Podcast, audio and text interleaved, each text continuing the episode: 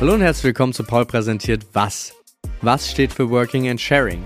Da soll es darum gehen, dass ich mit vielen verschiedenen Leuten, hauptsächlich aus der Medienbranche, weil ich mich in der sehr gut auskenne, aber ansonsten auch in allen anderen Berufen, halt unterhalte über ihre Arbeit, ein bisschen auch über ihr Leben, aber hauptsächlich darüber, wie war ihr Werdegang, was machen sie gerade und was können sie vor allen Dingen für Tipps und Ratschläge den Leuten da draußen geben, wenn man diesen Beruf einschlagen will.